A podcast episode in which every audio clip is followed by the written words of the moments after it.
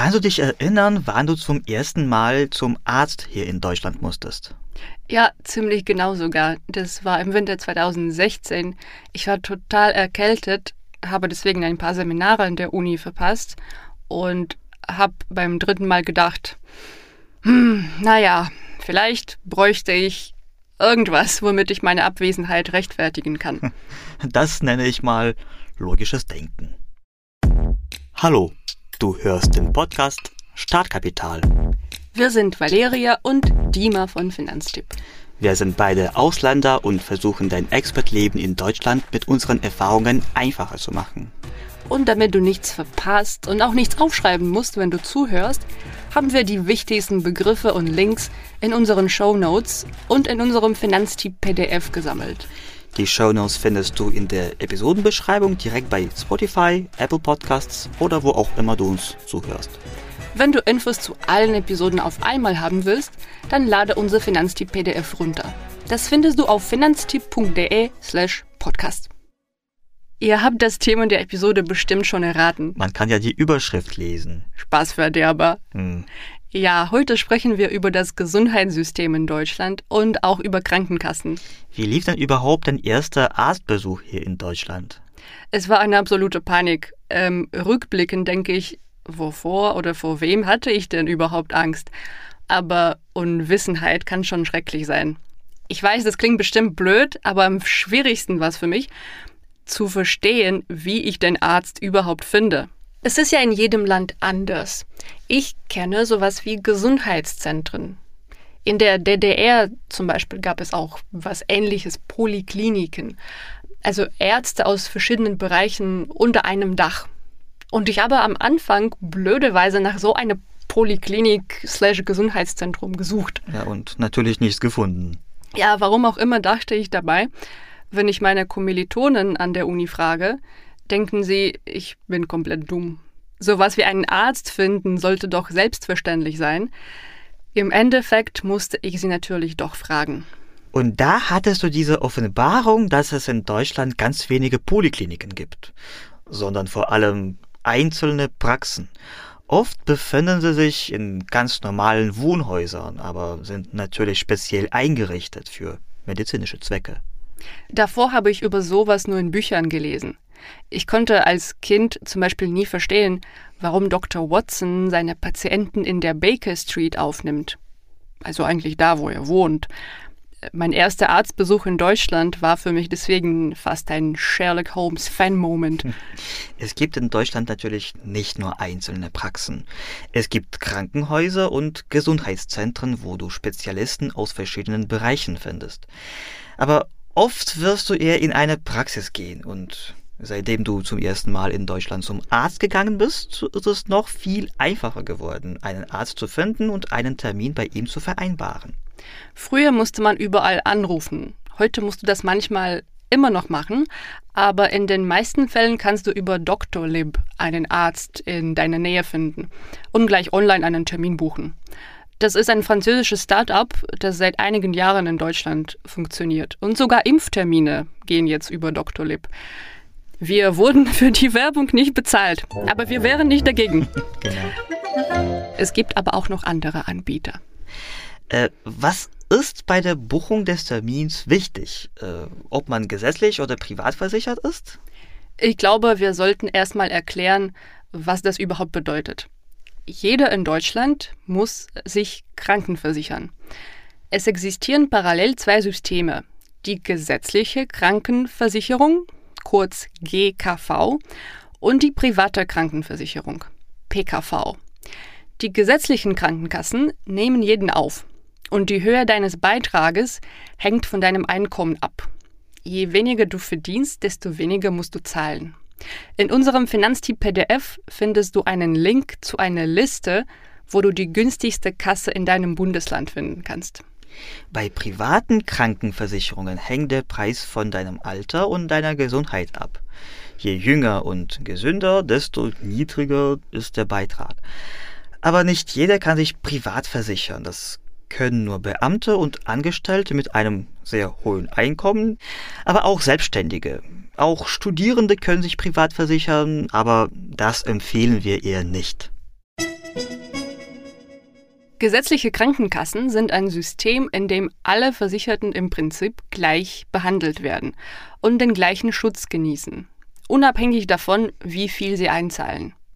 Zu einem Großteil sind die Leistungen aller gesetzlichen Kassen identisch. Wer mehr Leistungen als gesetzlich vorgeschrieben haben möchte, kann private Zusatzversicherungen abschließen. Da geht es zum Beispiel um Behandlungen im Ausland oder um ein Einzelzimmer im Krankenhaus. Wenn du privat versichert bist, kannst du einen Tarif mit Leistungen finden, die dir wichtig sind. Diese Leistungen sind dann garantiert und können nicht reduziert werden.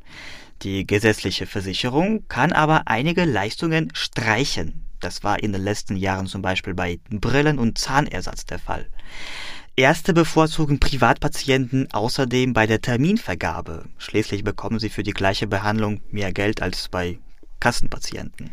Bedenke aber, dass du nur unter bestimmten Voraussetzungen wieder zurück zur gesetzlichen Kasse wechseln kannst, wenn du erstmal privat versichert bist. Du musst also sehr gut einschätzen, ob du immer so viel Geld für die Versicherung ausgeben kannst, auch in mehreren Jahren. Wenn du gesetzlich versichert bist, wird die Hälfte deines monatlichen Beitrages von deinem Gehalt abgezogen und die andere Hälfte zahlt dein Arbeitgeber. Wenn du einen Minijob hast, selbstständig bist oder studierst, musst du die Kosten für deine Krankenversicherung komplett selbst tragen. Als Student im Alter von unter 30 Jahren zahlst du aber wesentlich weniger. Als privatversicherter Arbeitnehmer bekommst du von deinem Arbeitgeber einen steuerfreien Zuschuss zur Kranken- und Pflegeversicherung. Der Zuschuss ist maximal so hoch wie das, was er für die gesetzliche Krankenversicherung zahlen würde. Wie auch beim Konto eröffnen, kannst du eine Krankenversicherung heute, zumindest eine gesetzliche, sehr unkompliziert online abschließen. Ich habe das sogar noch vor meiner Einreise nach Deutschland gemacht. Genauso habe ich das auch gemacht.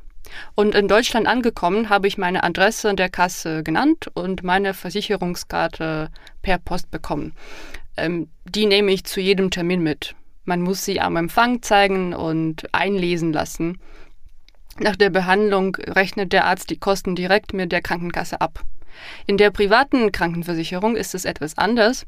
Der Arzt stellt dir eine Rechnung aus, welche du zunächst selbst zahlst. Anschließend reichst du diese bei deiner privaten Krankenversicherung ein. Dort wird die Rechnung geprüft und die Kosten für versicherte Behandlungen werden dir erstattet.